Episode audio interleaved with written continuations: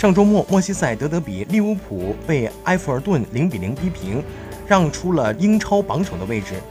这对于本赛季志在英超冠军的利物浦来说是一个打击。欧冠八分之一决赛的首回合，利物浦在主场狂攻未果，与拜仁战成零比零。下周他们将赴慕尼黑，这给扎叔出了一个难题：重心是转移到欧冠，还是联赛，还是要全部？还是全都要。对此，天空体育评论员、曼联名宿加里内维尔的建议是：还是力保联赛，放弃欧冠吧。内维尔说，如果利物浦想夺得英超冠军，他们应该考虑放弃欧冠。曼城有足总杯比赛，利物浦可以趁此机会领先五至六分，把追分压力甩给曼城。